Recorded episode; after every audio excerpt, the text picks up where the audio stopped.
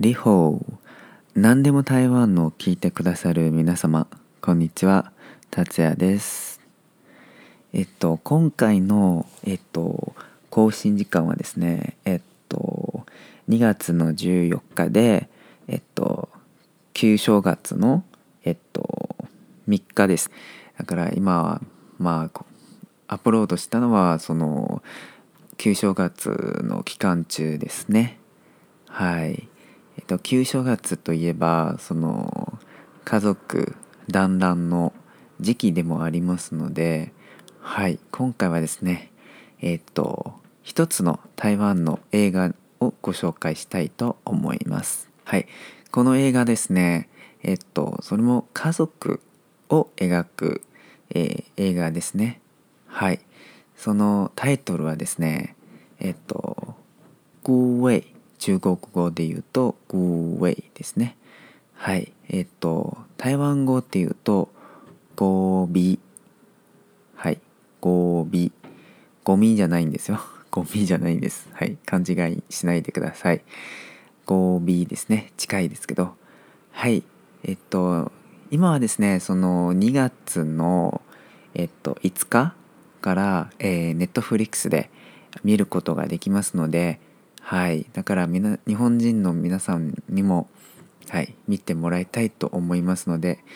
今回はですね皆さんにご紹介したいと思います。はい、この映画ですね、はい、この映画の、えっと、日本語のタイトルはですね実は「弱くて強い女性たち」っていうタイトルです。皆さんよかったら、えっと、ネットフリックスで検索してみてください。弱くて強い女性たち。そのタイトルを見れば分かりますが、えっと、この映画なんですけれども、えっと、実は女性が主人公の話です。はい、女性たちが主人公ですね。えっと、さっき、まあ、なんでわざわざその、えっと、中国語と台湾語の2つの言語の、えーと、タイトルを言ったかっていうと、まあ、台湾ではまあ普段は、えー、北京語の「グウェイグウェイ」って、まあ、言いますが、まあ、でも実はこの「グウェイ」っていうのは、まあ、実は台湾語のタイトルの方がもよりなんかもともとそのえっと脚本家と監督のえっとなんていうもともと台湾語のタイトルがもともとのタイトルですけれどもはい実は「ゴービー」っていう台湾語のタイトルはえっと「語」っていうのはそのたった一つの意味で「美」っていうのは味ですね。はいたった一つの味っていうのがそのもともとの、まあ、台湾のその台湾語のタイトルですね。はい。もし北京語のグーウェイって言いますと皆さんは多分そのグーっていうのは寂しいっていう意味で孤独の子ですね。グーウェイっていうのは寂しい味とまあ勘違いしてしまうんですけれどもでも実はその意味じゃなくてその台湾語のタイトルの方がよりその監督がその皆さんにお見せしたい話に近い近いっていうかもともとそういう意味ですね。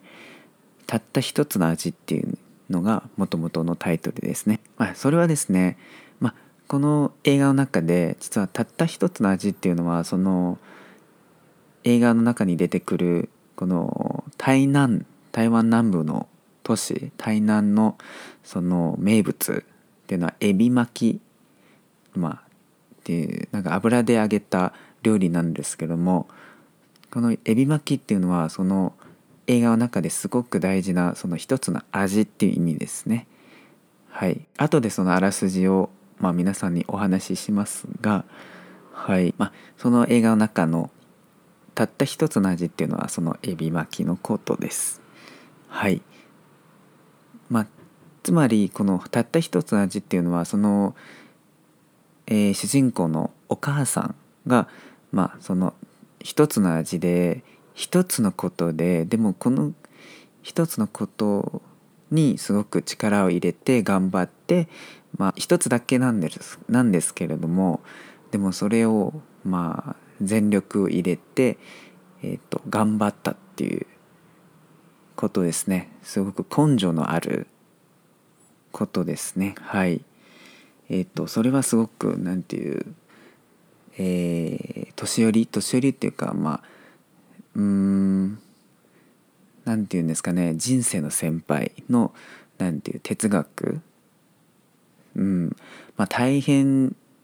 だったけどでもすごく頑張って頑張って一生懸命、えー、努力するっていうえっ、と人生の先輩の姿が、まあ、姿を見ることができますね。この、えー、作品の中で。はいそうですね。はい。じゃあまずはですね先にその人物登場人物について、えーと、ご紹介したいと思います。はい。そのタイトルを見れば分かりますがその女性たち一体まあ誰でしょうかね。はい。まずはですね主人公。主人公っていうのはもう70歳のお母さん。がいます。そのお母さんはですね実はおばあさんですけれどもはいもう70歳でその若い時にねその自分の夫が、えー、家を離れて、うん、そのお母さん女一人でそのさっきお話ししたそのエビ巻きっていう料理をまあその屋台ですね。屋台まずはですねその若い時はえーと、屋台でそのエビ巻きを販売してはいこの3人の娘を1人で、えーと、育ててきました。はい今はですねもう70歳でそのエビ巻きっていうのは最初は、えっと、屋台で販売してたんですけれどもえっとでも70歳になまああとはですねその一つのなんか食堂レストランをはい、になって、えっと、今はですねそのレストランを経営しています。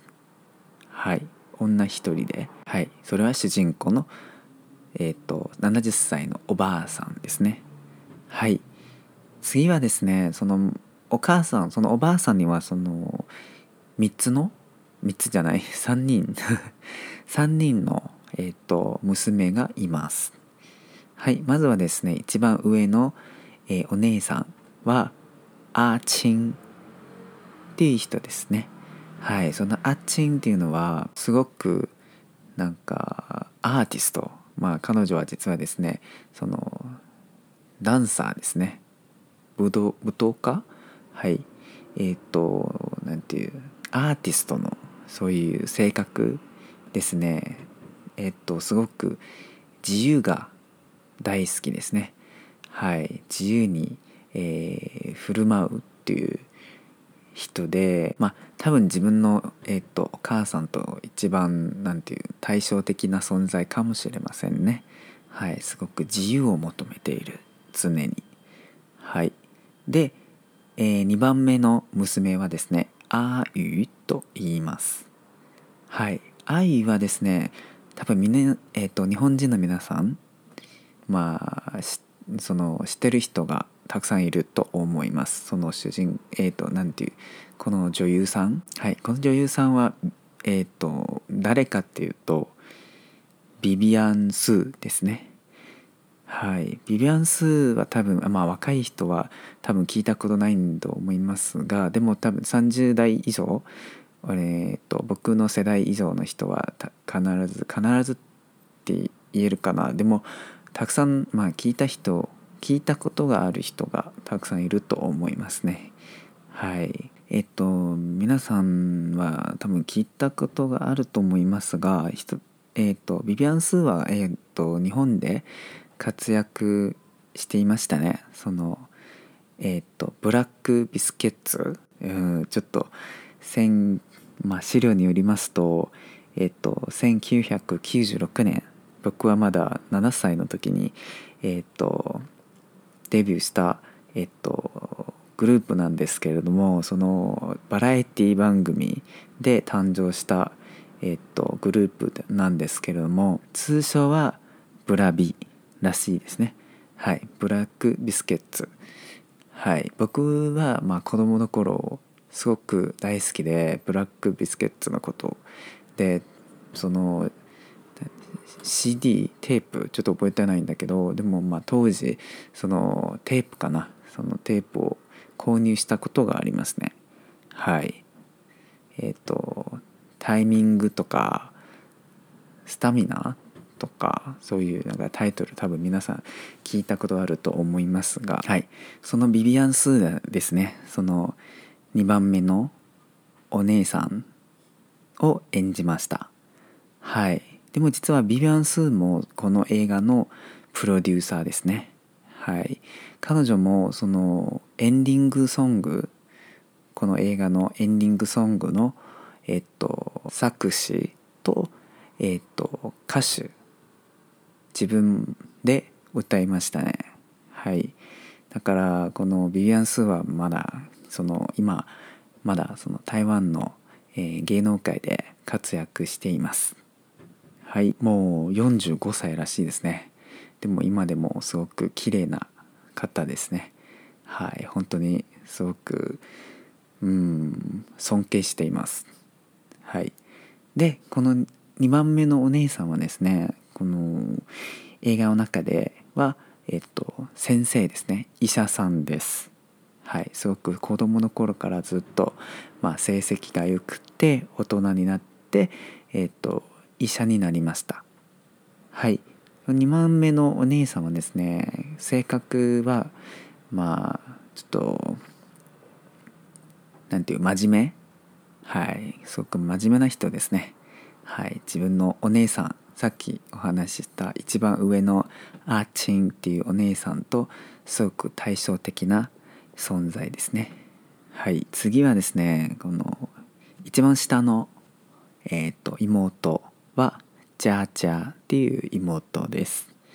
はい。ジャージャーはですねまあ一番年下なんですけれども今はまだ、えー、母親と一緒に暮らしています。はい、母親の食堂もつ、えー、経営しています。えーと、でも一番年下だから、まあ、一番その自分の親たちの間で何があったのか一番わからない人ですね。はい。うん。わからないから、まあ、自分のお母さんは、えーと自分のお父さんに対して、まあ、どんな気持ちなのかまあ、一番わからないかもしれないんですね。はい、一番年下だからはいそれもまあそれなんていうこの話の中でそのお母さんのまあ夫はですね夫はま若い時に家を離れましたってさっきお話ししましたんですね。えっ、とでそのチャーチャーその一番下の娘はねうん自分家を離れた父親と、まあ、実は父親はその彼女がいますね。はい、その父親と、えー、父親の彼女と、まあ、まだ連絡している娘です。えー、っとはい。主人公はまだ一人いますがその2番目のさっきお話しした2番目の娘のにはその一人の娘がいます。まだ中学生かな。はい。で一番若いんですけれどもでも実はそのおばあさんと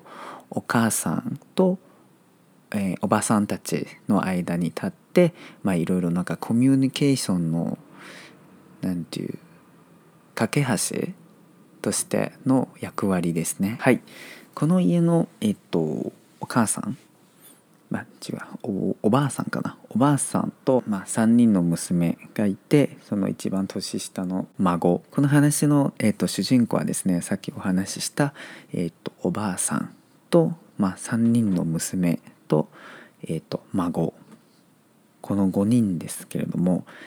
えー、ともう一人ご紹介したいと思いますがまあ人そのもう一人はですねそのサイさんという女性ですね。そのサイさんという女性はですね実はさっきもお話ししたんですけれどもその父親が家を離れましたね。はい、家を離れて、まあ、知り合った女性ででお父さんの彼女ですね。はい。そのお父さんはですね実は、えっと、話の,、まあその映画の冒頭で、えー、亡くなりました。はい。このサイさんっていう、えー、女性はですねその父親が、えーと、亡くなるまで、えーと、世話をしていました。はい。お父さんの世話をですね。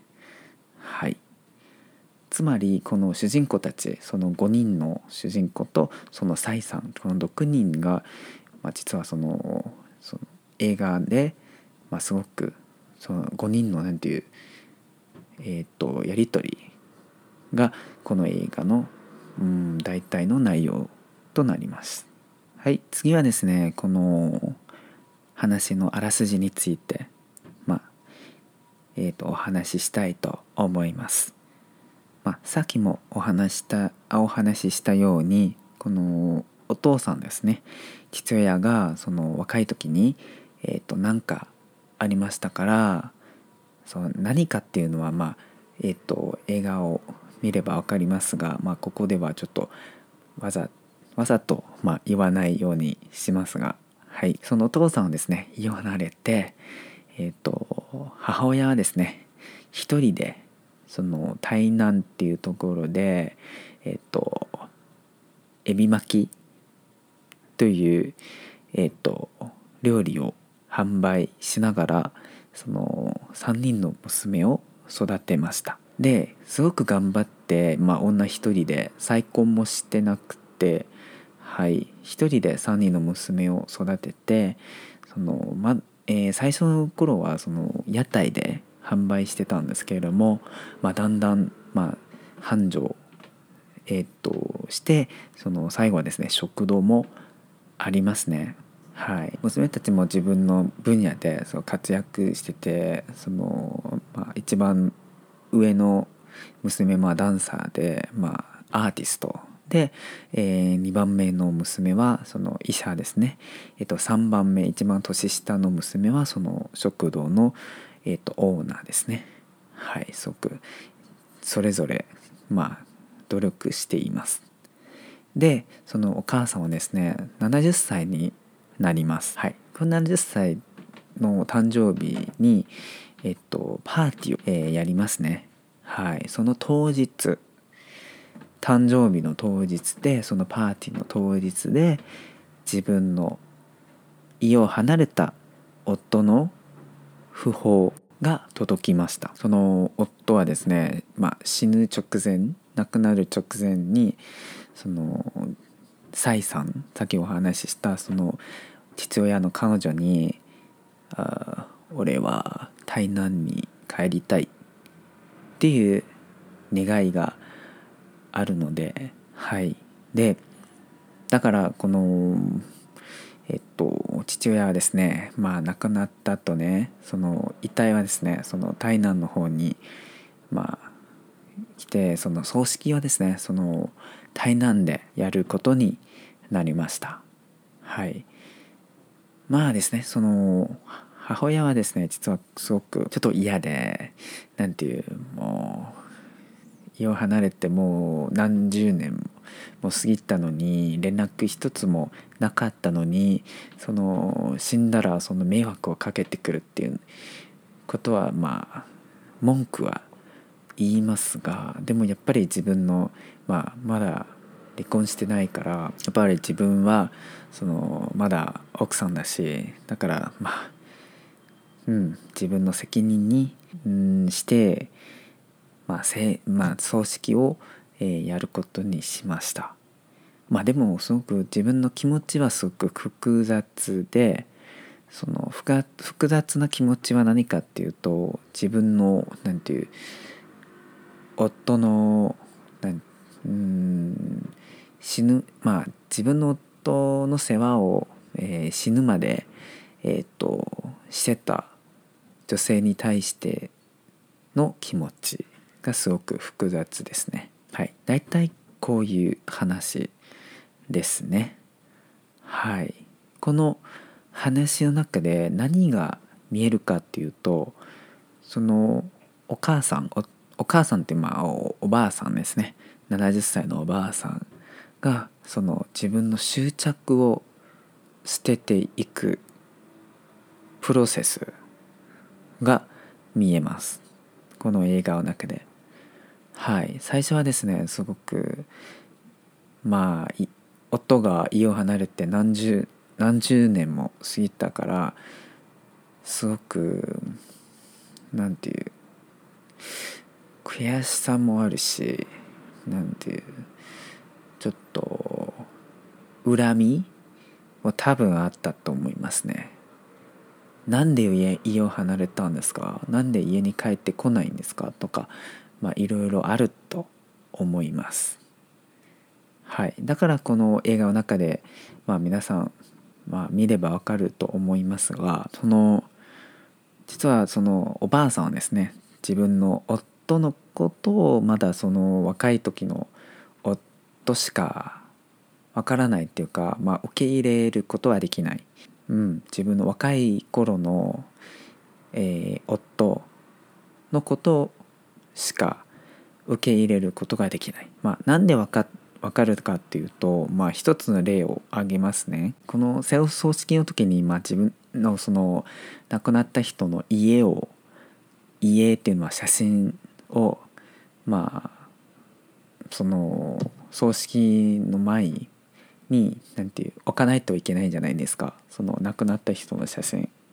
はい。その亡くなった人の写真はですねそのうんお母さんはですねおお母さんじゃなくてその、まあ、今からおばあさんと言いますね。おばあさんがこの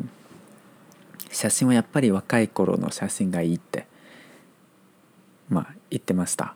はい。まあ娘はその今の、まあ、亡くなる直前っていうか、まあ、その最近の写真を置いたんですけれどもでもそのそれを見た、えー、おばあさんはですねそれはみっともないっていうかそれはちょっと嫌でやっぱりその昔の若い頃の写真がいいって。うん。言いました。だからそのそれを見れば分かりますがそのおばあさんはですねまだその若い頃の自分の夫のことをまだ覚えてるっていうか執着と言えますね。うん。まだ今のことを受け入れることがまだできません。そのまだその昔のことしか受け入れることができないっていうことですね。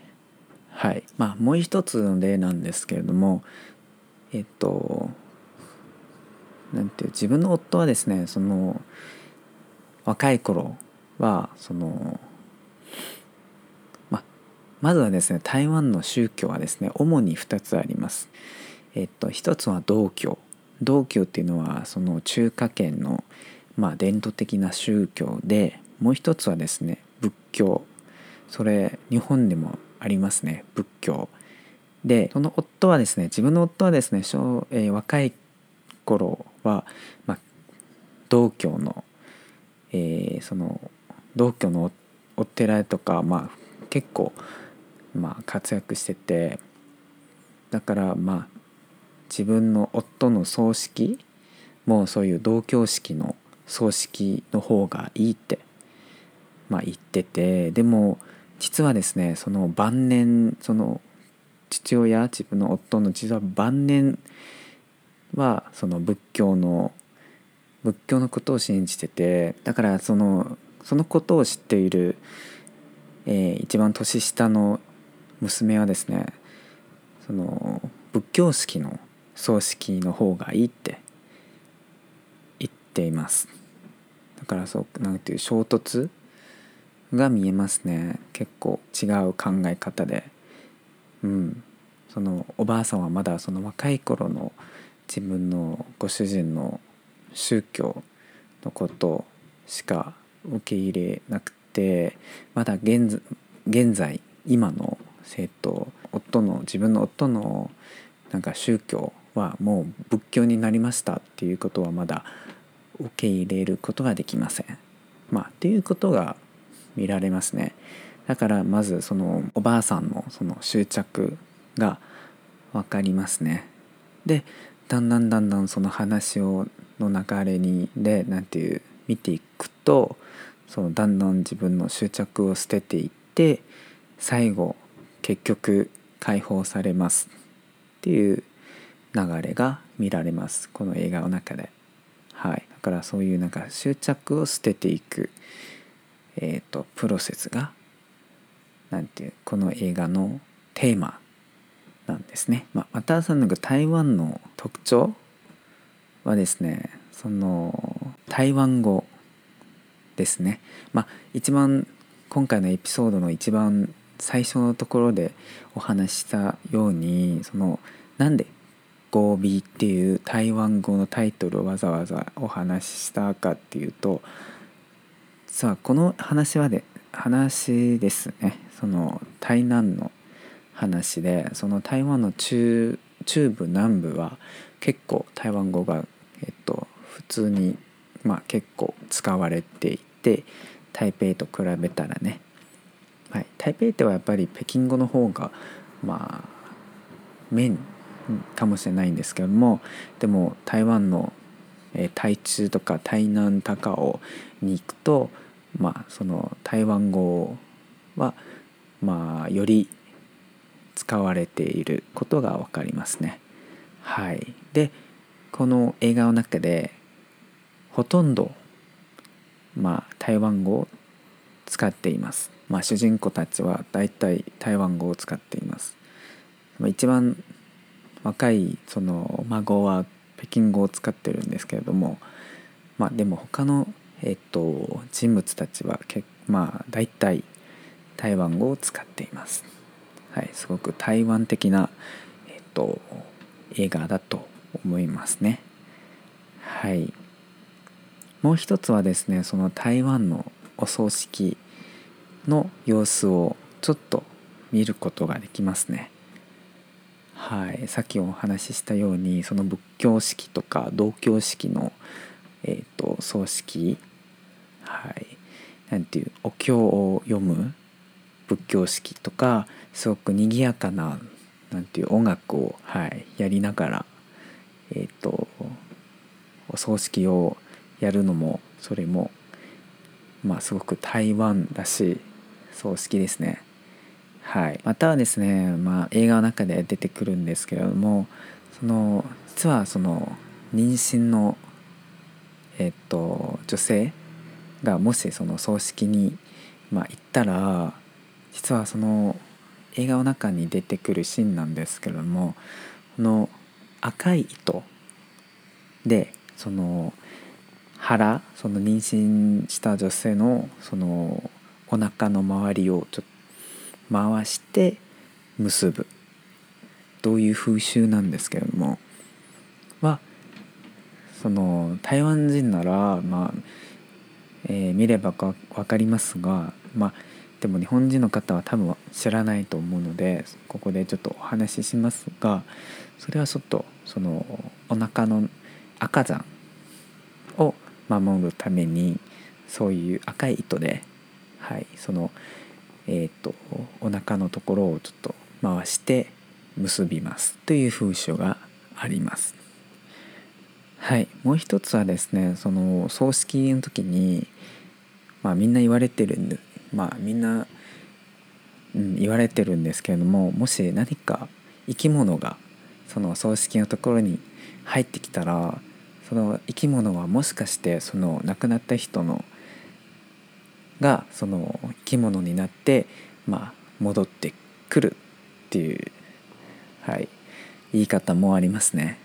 はいまあ、映画の中にも、まあ、そういう生き物が、えーと、出てくるんですけれどもでもその生き物は何かっ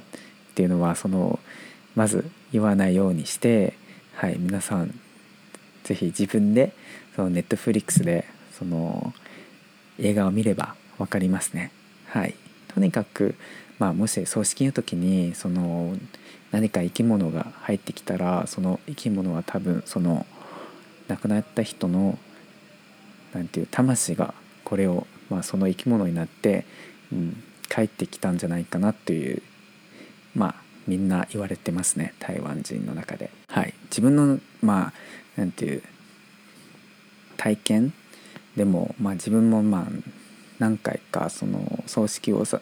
に参加したことがあるんですけども、まあ、1回はですね自分の誰かなおじかなおじの葬式でその蛇が入ってきました。蛇そのなんていうえっ、ー、と緑。緑の色のその蛇が入ってきて多分自分のおじが帰ってきたんじゃないかなって。はい。みんなまあ言ってました。はい。確かにそういう考え方がありますね。台湾のお葬式で。はい。最後はですねちょっとこの映画の中で料理がすごく大きな一つの何ていうキーワードっていうか、まあ、まあタイトルその台湾語のタイトルを見れば分かりますがその「ゴービービー」っていうのは味っていう意味でその料理もすごく大きなキーワードですね。まあ、お話ししたそのエビ巻き？はい。エビ巻きですね。うん。台南の名物ででもなんていう料理っていうのはすごくなんていう家の感じがしますね料理と家族のなんていう関連性がまあ結構、うん、強いですね。はい、この話はですね家族の話でで料理と結びつけると、まあ、結構成り立ちますね。はい、その、まあ、映画の中に出てくる、まあ、エビ巻き以外にもその飴もありますね。その父親が娘たちに、えーと、あげる飴それも一つの何ていう大きな要素ですね。はい、自分の体験から見ればすごくな味覚味覚っていうのはすごく大事だと思います。その味覚の記憶は、うん、すごく焼き付きますね。その頭の中脳に結構焼き付きます。はい。それ自分の体験は何かっていうとその自分もえっと日本で、まあ、留学したことがあるんでなんていう最初の頃はまだ感じてまあ感じなかったんだけどでもまあちょっと1ヶ月2ヶ月経つと台湾の料理が結構恋しくなりますね。なんていうやっぱり台湾の味が濃い台湾料理が食べたいってすごく思いました。まあ日本の料理はもちろん美味しいんですけれどもでもやっぱり台湾の味が恋しいと感じましたね。はい、あの時はまあ台湾の料理が食べられない食べられがなかったんだから、まあ、仕方なくえー、自分で作ってました、まあ、台湾の料理ですね。ルーローハンとか、えーと、ビーフンビーフン炒めとかそのネギパイネギパイっていうのはまあチョンヨービンっていうのはすごくなんか薄い生地で、まあ、中にはその生地の中にはネギが入たくさん入っているっていう料理も自分で作ってました。はい。うんその買うことができないのでやっぱり日本で。まあ台湾では結構外食が多いから、まあ、便利だからいつでも食べられるけどでも日本ではそんなに簡単に食べることができなできなかったからまあやっぱり仕方なく自分で、まあ、作るしかなかったのではい。まあでもまあ僕がお話したいのはその味覚っていうのがすごく何て言うまあ人にとってすごく大事な思い出になると思いますね。はい、その中話の中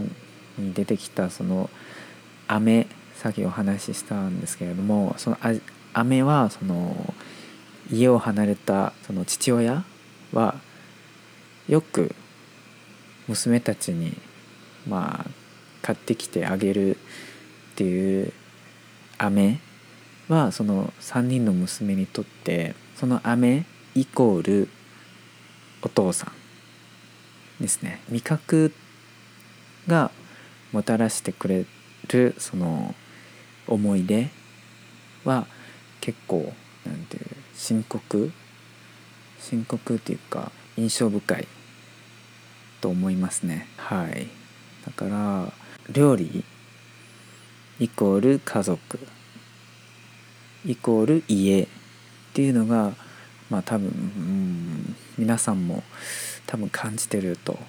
思いますね。はい。まあ他の作品の中でもこういうなんか料理を使ってその料理イコール家族っていう、えーと、表現の仕方をまあしたと思いますが前その僕のポッドキャストでご紹介したその「チン・アイト・ファンク」っていう、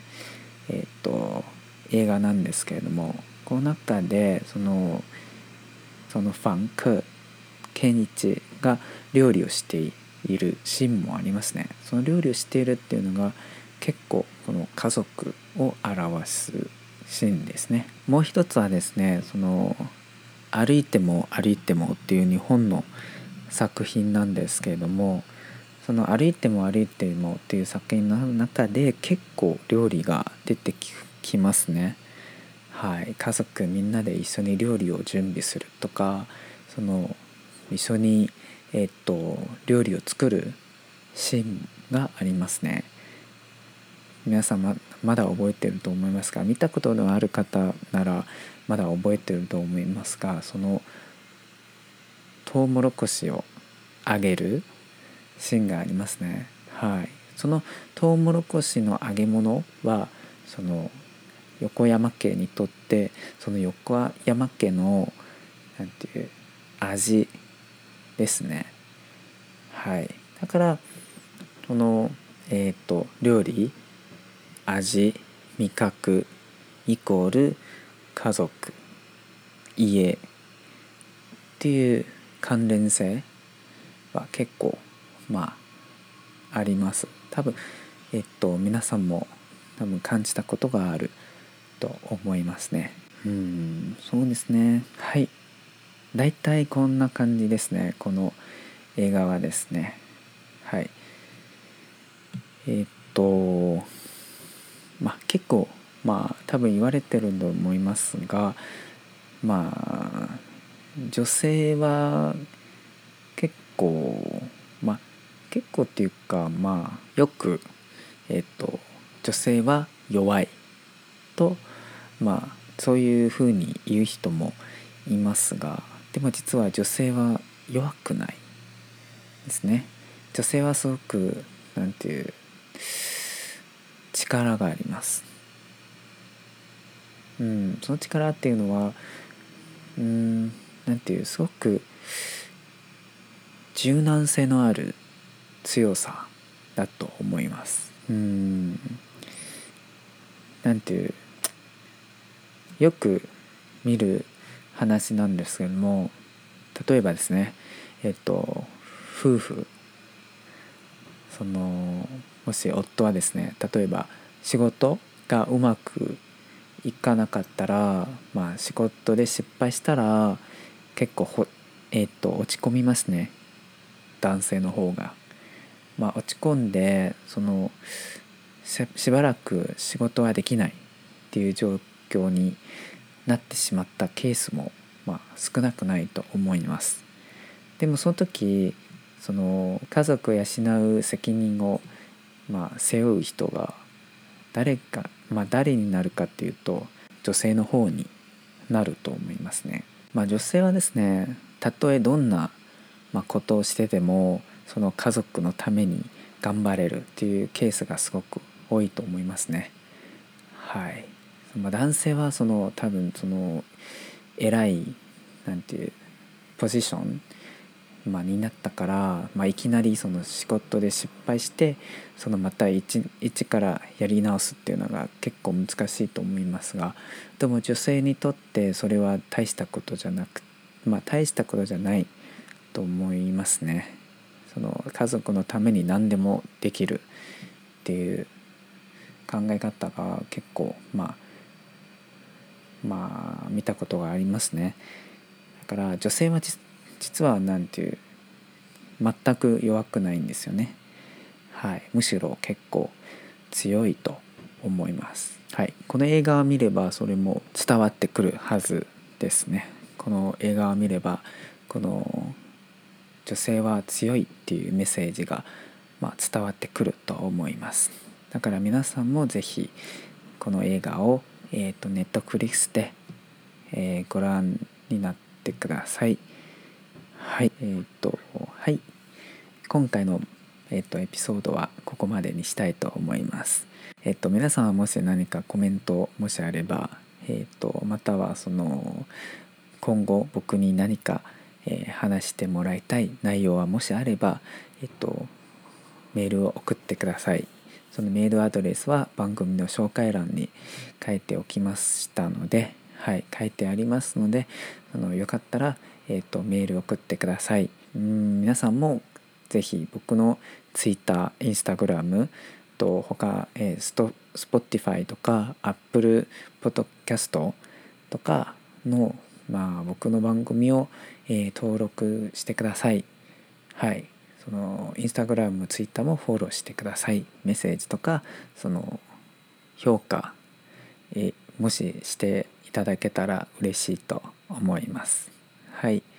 今回の番組は、えーと、ここまでにしたいと思います。じゃあまたお会いしましょう。さようなら。バイバイ。